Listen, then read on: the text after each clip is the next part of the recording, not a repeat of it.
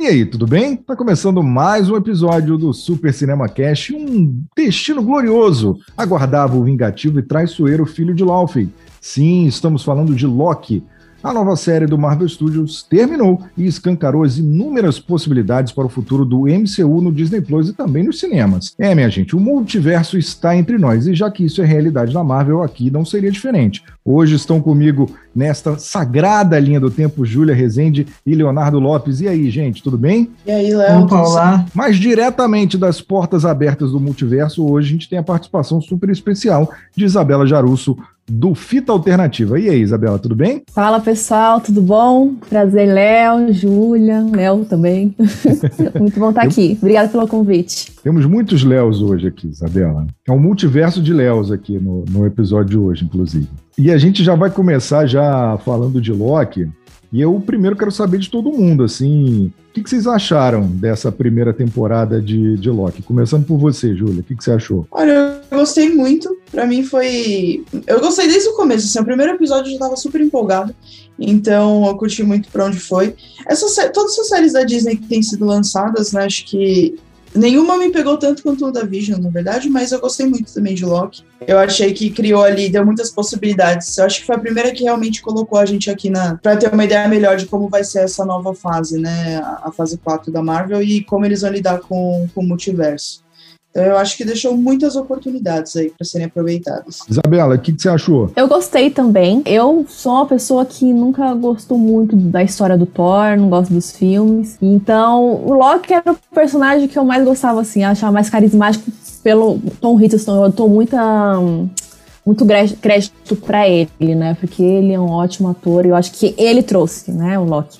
Então, ter essa série realmente trouxe tudo que a gente esperava, eu acho e até um pouco mais. E concordo com a Júlia, eu acho que a série foi realmente pontapé agora para essa nova fase da MCU. Mas ainda gosto mais de WandaVision. Eu, tenho, eu adoro a personagem e eu go gostei muito do formato, né? Mas o Loki trouxe uma história muito importante né, agora do multiverso, entrando nesse assunto. Então, do começo ao fim tem alguns pontos negativos, mas eu gosto bastante da série. Léo, e você? O que, que, você achou? Pode ser sincero. Opa, eu gostei bastante do primeiro e do segundo episódio, mas para mim a série só caiu depois disso. Eu gosto muito do personagem. Eu gostei que, igual vocês falaram, deu um pontapé pro MCU, mas eu achei que do terceiro para frente ficou meio boba, ficou quase uma série do Flash. Umas coisas muito bobas, umas lutas muito bobas, uma parte do roteiro, tem muita frase de efeito que não leva para nenhum lugar. No, no, penúltimo episódio, por exemplo, quando o Mobius fala, ah, eu vou botar fogo na VT, e aí a próxima cena dele leva um chute, cai, desiste, e acaba aí uma fase inteira bonita para nada. E eu acho que a série inteira ele disso. É, eu concordo com você, Léo. Eu acho que a série ela dá uma patinada em alguns pontos. Mas eu não senti falta do time Flash, não, tá? Eu sei que você falou ali que tem um momento meio Flash na série, eu não senti falta do time Flash, não, mas eu, eu entendo que a série tem essa problemática. Inclusive, na nossa crítica que tá lá no supercinema.com, fui eu que fiz, inclusive, eu até aponto que o episódio 3, assim, para mim é um dos piores, assim, é onde a série dá uma caída ali, episódio meio bicicleta ergométrica, né? Ele vai pedalando e não vai para lugar nenhum, né? Ele tem o um objetivo ali, claro, de aproximar os dois personagens, mas ele não vai para lugar nenhum. Ele morre ali né, em lamentes e fica por isso mesmo. Isso acaba sendo um problema para toda a narrativa da série. Mas a Isabela já até tocou um pouco nesse ponto, comparando com os filmes do Thor e tudo mais, mas em comparação com essas outras produções do Marvel Studios no Disney Plus. Como é que fica Loki aí na visão de vocês? Ah, vocês tinham falado, é, vocês falaram agora, e eu acho que é isso mesmo. Eu acho que Loki tá dando um pontapé inicial para essa nova fase. Né, não inicial, porque a gente teve WandaVision, mas eu acho que realmente Loki abriu várias portas. Bom, o Loki, o Tom Hiddleston vai fazer o Loki novamente agora, no Doutor Estranho, né? E eu acho que vai ser importante é, voltar nesse assunto né, do multiverso que a série deixou aí em aberto, né, o que vai acontecer agora. Então eu acho que o Loki, nesse momento, é talvez a série mais importante para apresentar a nova fase da Marvel. Pelo menos na minha visão. Porque o WandaVision, ele ainda busca um pouco, né, é, toda a questão da Wanda ter perdido o Visão e tal. E aí, mais o pós-crédito que a gente vê que, que vai rolar, né, com ela agora, com a personagem. E o Loki, eu acho que já começa mostrando, apresentando, né, a TVA, apresentando esse novo, essa nova, esse novo storytelling, né, da Marvel. Então eu acredito que o Loki talvez seja a série mais importante para esse momento. E você, Júlia, concorda com essa importância de Loki nesse novo momento? Você acha que está ali acima do que a gente já viu em Falcão e também em WandaVision? Eu concordo que eu, acho que foi de fato mais importante, né? Acho que é a primeira que olha bem mais para o futuro e não, não pega tantas coisas do passado, né? Mas eu tenho uma questão com essas séries da Disney, e é por isso que o WandaVision foi a minha preferida, que tanto no Falcão Soldado Invernal quanto Loki, eu senti que poderia ter sido tipo, um filme. Sabe assim, eu, pra mim os episódios eram muita coisa assim que não necessariamente precisava estar lá. É, não precisava ter as quase seis horas de duração que teve de todos os episódios. Eu senti muito que era só um filme muito comprido, porque eu tô muito acostumada. Eu sou louca por série, né? Então eu assisto muita série e geralmente você tem mais de um conflito por temporada, pelo menos, né? Enquanto que em Loki ou, ou Falcão Falcão Soldado Invernal, você fica no mesmo conflito os, todos os seis episódios. E eu achei que tem uma meio que uma estrutura de filme, assim. Então foi uma coisa que me deu uma incomodada.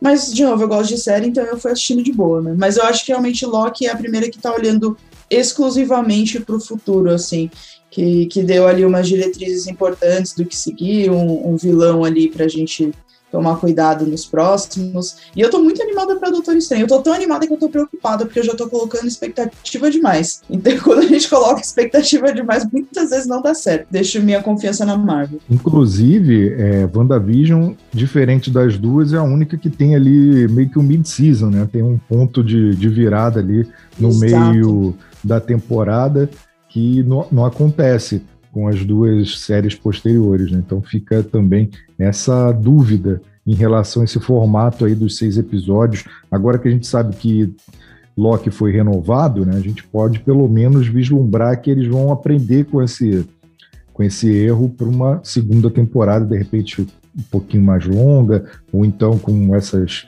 quebras, ou talvez um episódio mais procedural.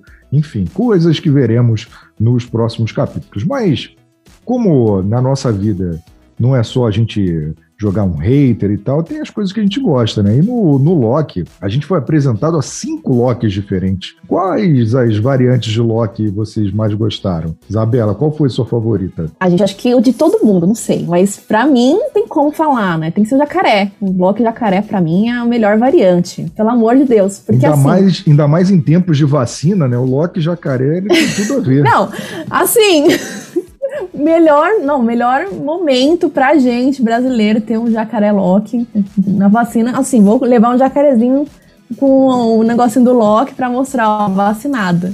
Mas assim, eu gosto muito, exatamente porque é, é, tem esse humor, né, e tal, mas também traz essa questão do Loki, né, ter várias formas, e não só a forma humana.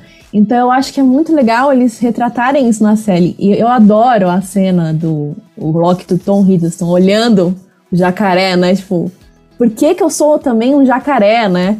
Então, eu, e ele é super superior, né? Ele, ele, ele consegue, num jacaré, ter todas as características do Loki, né? Ele é, é super, é meio soberano, assim, ele fica meio bravo, né? Não fala muito comigo. Então eu gostei muito, eu achei muito engraçado. Eu acho que é um dos episódios que eu mais gostei quando os Locks aparecem. Então, com certeza, o Loki Jacaré é o melhor de todos. Eu ia falar o, o Loki Jacaré também, maravilhoso. Eu amei eles gravando a cena, né? Nos, nos bastidores. Tem até um vídeo lá no, no Insta do TV Super Cinema que eles gravaram com um jacaré inflável azul, todo estranho. Deve ser maravilhoso você contracenar com aquilo. Mas eu, eu achei sensacional a ideia do Loki Jacaré. Mas como ela já respondeu, eu vou falar. Ah, é que eu, eu amei a Sylvie. Eu tava com muito, muito preocupada que eu não fosse gostar dela. E eu tenho várias questões com o Loki se apaixonar por ele mesmo Mas é uma coisa muito Loki de se fazer, né? Então, acaba fazendo sentido de alguma forma. Mas eu gostei muito da Silvia, é um personagem que eu fiquei meio com o pé atrás primeiro, mas que eu gostei dela. Mas quando você trata de um personagem ególatra, né, ele ser apaixonado por ele mesmo faz todo Exato. sentido. Né? É a única coisa que faz sentido. Você tem que se apaixonar por alguém, vai ser por ele mesmo. Né? Exatamente. Eu achei isso genial. Eu Sim, achei assim, gente, se é pro Loki se apaixonar, ele tem que se apaixonar por ele mesmo. E aí, assim, eu chipei esse casal já, mesmo. Aí colocaram o Silvio só pra dar uma, né, uma diferenciada só pra gente não sentir muito, mas Sim, eu acho exatamente. genial o Loki ter se apaixonado por ele, porque não tem como. Igual a Sylvie, no caso, né, Loki também se apaixonar. Achei genial, eu acho que foi um dos pontos mais altos, assim, de fazer esse relacionamento. E você, Léo, qual o seu Loki favorito?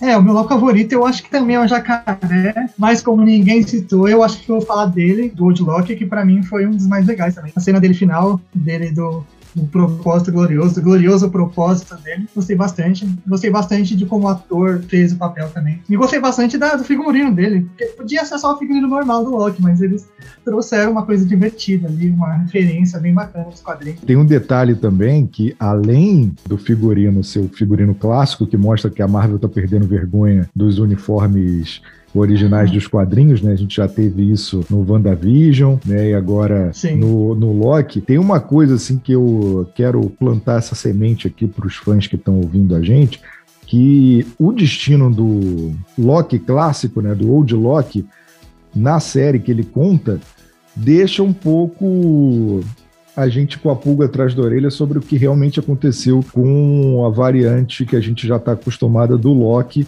na sagrada linha do tempo do MCU, já que ele Sim. diz que se encontrou com Thanos e enganou o Thanos, fingiu que morreu e foi parar num planeta e ficou sozinho. Será que essa variante original do Loki que a gente está acostumado não morreu e está vivo em algum lugar perdido pelo MCU? Quem sabe nos próximos filmes a gente esbarra com ela aí. Isso se esse multiverso da loucura não pegar a gente pelo braço e embaralhar tudo de uma vez por todas, né? Que é só o que falta, né? Para a gente ficar um pouco confuso. Mas o grande vilão dessa temporada é aquele senhor chamado Aquele que Permanece, a mente por trás da AVT, né, da TVA, interpretado pelo Jonathan Majors, e aí eu queria saber de vocês, o que vocês acharam do Jonathan Majors? Putz, eu amei a participação dele, eu sou super fã do, do ator. Ele tá em tudo quanto é lugar agora, né? Qualquer tá série, qualquer coisa que eu achei, ele tá lá, eu tô achando ótimo, eu adoro ele. Eu acho que ele tem um humor muito bom. É, ele sabe fazer comédia sem ser uma comédia escrachada e, e, e ainda mantendo um clima super dark ali. E, e, eu gostei muito do personagem também, eu acho que é um personagem muito interessante. É, eu não aguentava mais o Thanos, então eu tava torcendo por um novo vilão aí para chegar logo, porque eu acho que é uma proposta muito interessante e diferente também. E eu gosto que ele sempre mantém essa coisa de essas nuances entre o bem e o mal, né? Nunca é completamente do mal e tal. Então eu acho que vai ser uma boa.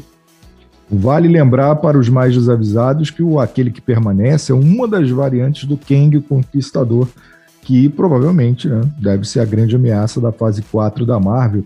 E, inclusive, eu fico até pensando assim, como que vai ser explicado a história do Kang, que a história do Kang é muito complicada. É das coisas mais complicadas que existem no, nos quadrinhos é a história do Kang, que o Kang é neto do Senhor Fantástico, bisneto, e ele, ao mesmo tempo, ele pode estar envolvido com a criação do apocalipse dos mutantes, porque ele vai voltando e tem várias variantes dele em vários multiversos, ou seja, ele pode fazer o universo Marvel inteiro. Então é uma coisa muito louca. É... Inclusive já fica a dica aí, de repente os mutantes já vão sair daí, né, para os próximos filmes. Hashtag fica a dica. Mas vamos falar daquele que permanece, aquele que está lá no, na cidadela do final dos tempos. Léo, o que, que você achou dele? Eu achei ele muito bom. Eu gostei bastante dele, da atuação, de como, como representaram ele ali. Ele podia, igual a Julia falou, né? ele podia ser só um cara mal ali, fazendo o seu trabalho, fazendo o trabalho que ele quer. Mas não, ele tem um motivo, ele tem um propósito. E é um propósito que, você, se você é colocado também nessa dúvida, né? Será que a gente é, faria a mesma coisa que a Sylvie? Será que a gente não faria? Eu achei isso bem legal. Achei que toda a trama por trás dele, todo o motivo dele é bem bacana, bem, bem inteligente. Eu também gostei muito dele. Eu, eu gostei muito do, do, ator também, ele é incrível, né? Eu gosto dele também. Mas a única questão, eu não gosto muito da cena eu, do final, assim, eu achei meio anticlímax. Não sei se vocês tiveram essa mesma sensação. Sim. Muito. Porque eu acho que assim, a gente tava esperando tanto por esse momento, né? Quem tá por trás da TV, quem tá, quem tá. Aí quando chega, não, pelo menos pra mim não empolgou. Né? Eu não achei que teve uma empolgação. Talvez porque antes de saber que ia ter a segunda temporada, né? Você fica naquela, tipo, puta, mas é isso? Sim, e aí, né? Não, não pode ser isso. Mas é, eu achei que eles talvez. Eu não sei, eu não gostei muito da, da dinâmica dos atores. Eu não gosto muito da cena em que ele aparece. Eu acho, eu, eu acho que ele se saiu muito bem como Kang. Eu acho que ele vai ser um personagem forte. Mas a cena em si, eu senti que faltou. Talvez um diálogo. Achei meio repetitivo também. Então eu acho que nessa questão dinâmica, talvez no roteiro mesmo, faltou. Mas eu acho que é um personagem que talvez vai ser aí o vilão né, dessa nova fase e que eu acho que tem muito potencial para isso, né? Eu acho bem inteligente colocarem ele. Eu também senti isso que a Isabela falou, eu senti que faltou um punch, sabe? Quando a gente é apresentado ao Thanos, no primeiro filme dos Vingadores, é aquele é aquela pancada, né? Você tá ali, né, relaxando do, do filme, todo mundo achou o filme muito bom, aí de repente vem aquela pancada assim, você descobre que o Thanos tá na história.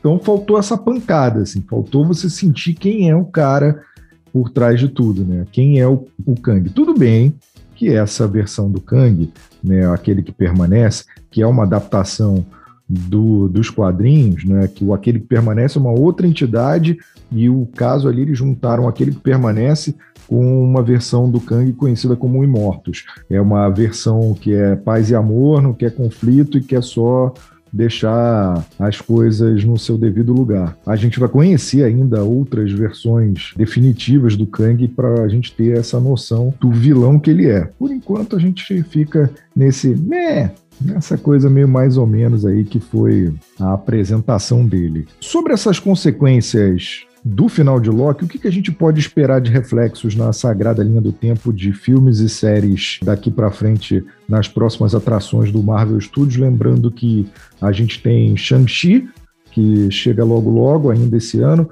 tem os Eternos, aí depois tem as séries, né? Miss Marvel, tem a série do Gavião Arqueiro. No ano que vem a gente tem Doutor Estranho no Multiverso da Loucura, que aí sim a gente vai ter o grande evento desse multiverso já confirmado. Mas a gente pode ver alguma coisa antes disso. O que, que você acha que a gente vai ver por aí, Isabela? Eu acho que tudo agora que a Marvel deve lançar vai ter essa questão do multiverso. Eu acho que é legal até destacar o, a série de animação que a Marvel vai ter agora, o What If, né? Que eu acho que talvez também já vai talvez trazer alguma coisa dessas, da consequência, né, do que rolou na linha do tempo.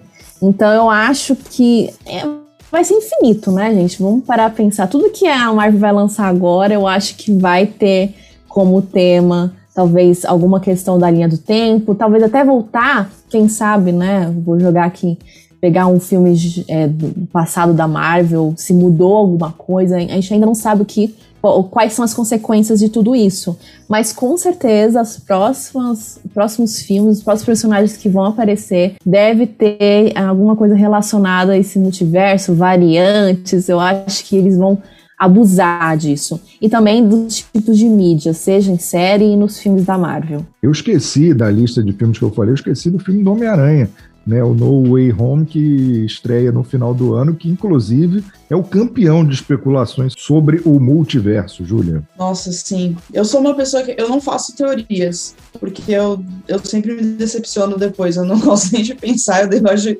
deixar acontecer e depois eu vejo. Só que estando na internet, sendo um ser humano na internet, você vê um milhão de teorias diferentes, né? Eu não sei o que pensar, porque primeiro que a Marvel já tem um, um universo por conta dos quadrinhos e que tinha muita muitas possibilidades. Quando você abre um multiverso, é literalmente qualquer coisa pode acontecer. Eles podem levar para o caminho que eles quiserem. Né? Então eu, eu não sei o que, que, que eles não poderiam fazer, porque essa é a questão, né? Qualquer coisa está ali em aberto.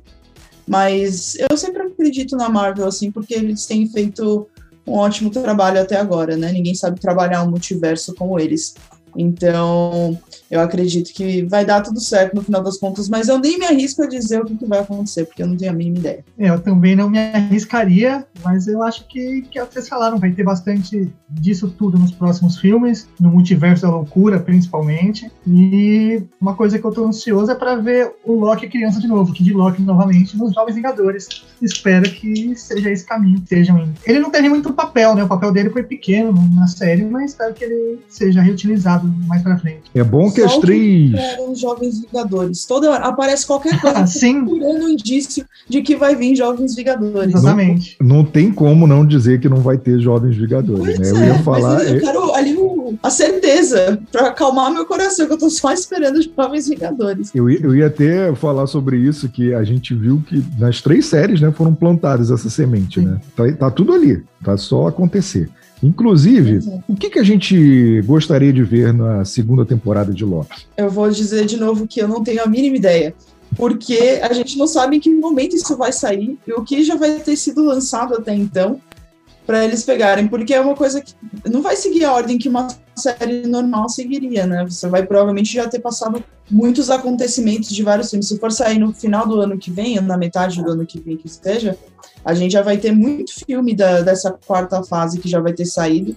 Então, assim, eu não vejo nem o que imaginar. Assim, eu acho que eh, os eventos dessa primeira temporada vão acabar sendo resolvidos, ou pelo menos mais desenvolvidos, nos filmes mesmo. Né? Eu, eu imagino um, um plot ali, uma trama completamente diferente para a segunda temporada. Eu fiquei super chocada, inclusive, que ia ter segunda, porque nem WandaVision Sim. teve segunda, eu tava super animada para WandaVision, mas eles devem ter os planos deles, né? Que a gente não sabe ainda. Verdade, verdade. Mas uma coisa que eu quero na segunda temporada é o Mobius ganhando o jet ski dele, porque ele Verdade. merece. Verdade, Com verdade. certeza. Tem que ter essa cena. O Mobius Eu jurava que ia ter um alguma coisa.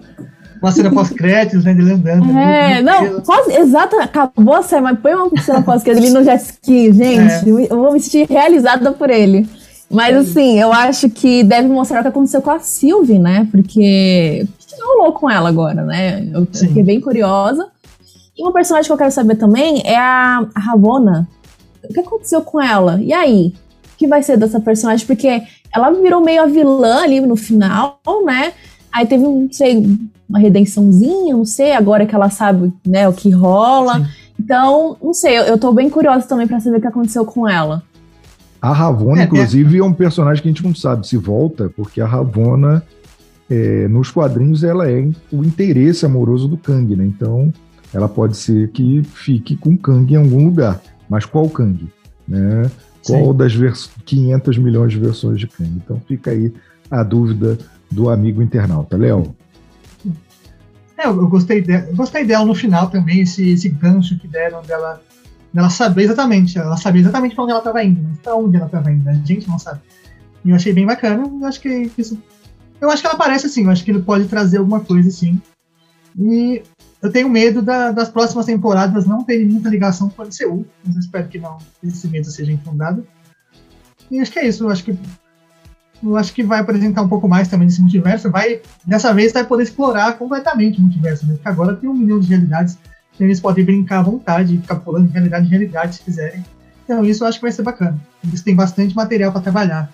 Igual a Júlia falou, materiais infinitos. Qualquer coisa pode acontecer.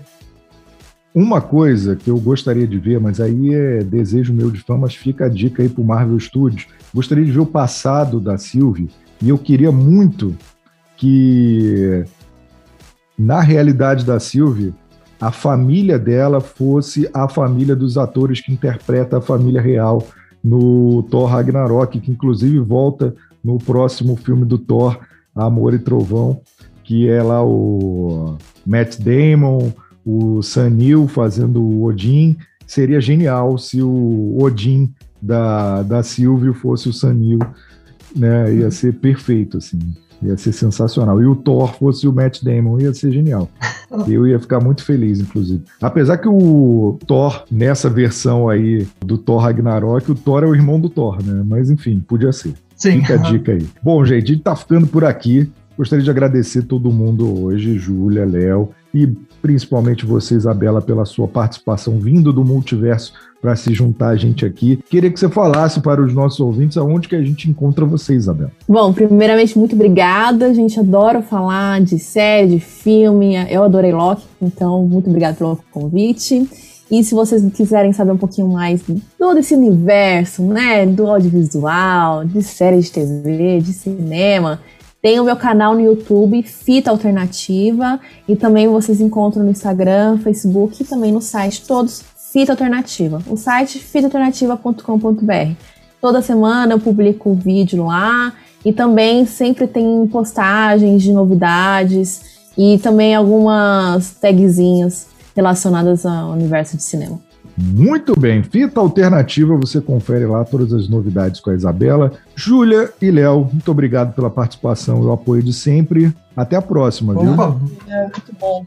Até a próxima. Inclusive, na, nas próximas, a gente vai falar de Jogos Olímpicos. Os filmes olímpicos dominando o nosso universo cinematográfico e também a vida real, o multiverso, o universo japonês, eu não sei, é, são muitos universos, a gente fica até confuso com esse multiverso, tá? Então você acompanha a gente lá no Instagram do Super Cinema, também no Facebook, no site do supercinema.com para saber tudo que está acontecendo de novidade, ler as críticas e ficar antenado sobre tudo que está acontecendo na TV e no cinema. Enquanto isso, até a próxima. Super Cinema Cast